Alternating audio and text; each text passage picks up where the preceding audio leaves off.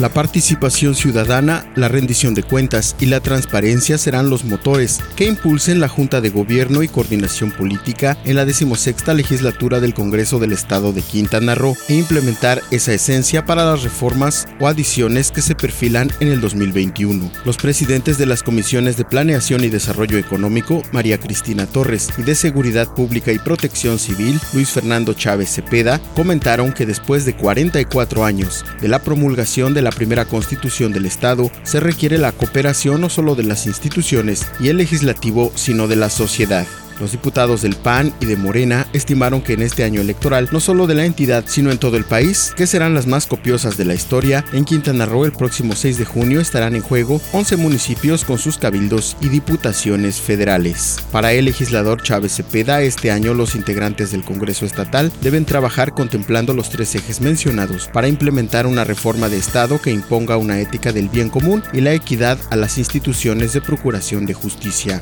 El morenista reiteró que como lo planteó como presidente de la Comisión Permanente en la actual legislatura, los quintanarroenses requieren vivir con la certeza de que cada persona, cada familia esté protegida por un Estado de Derecho fuerte en el que la ley se aplica por igual a todos sin excepciones ni privilegios para nadie.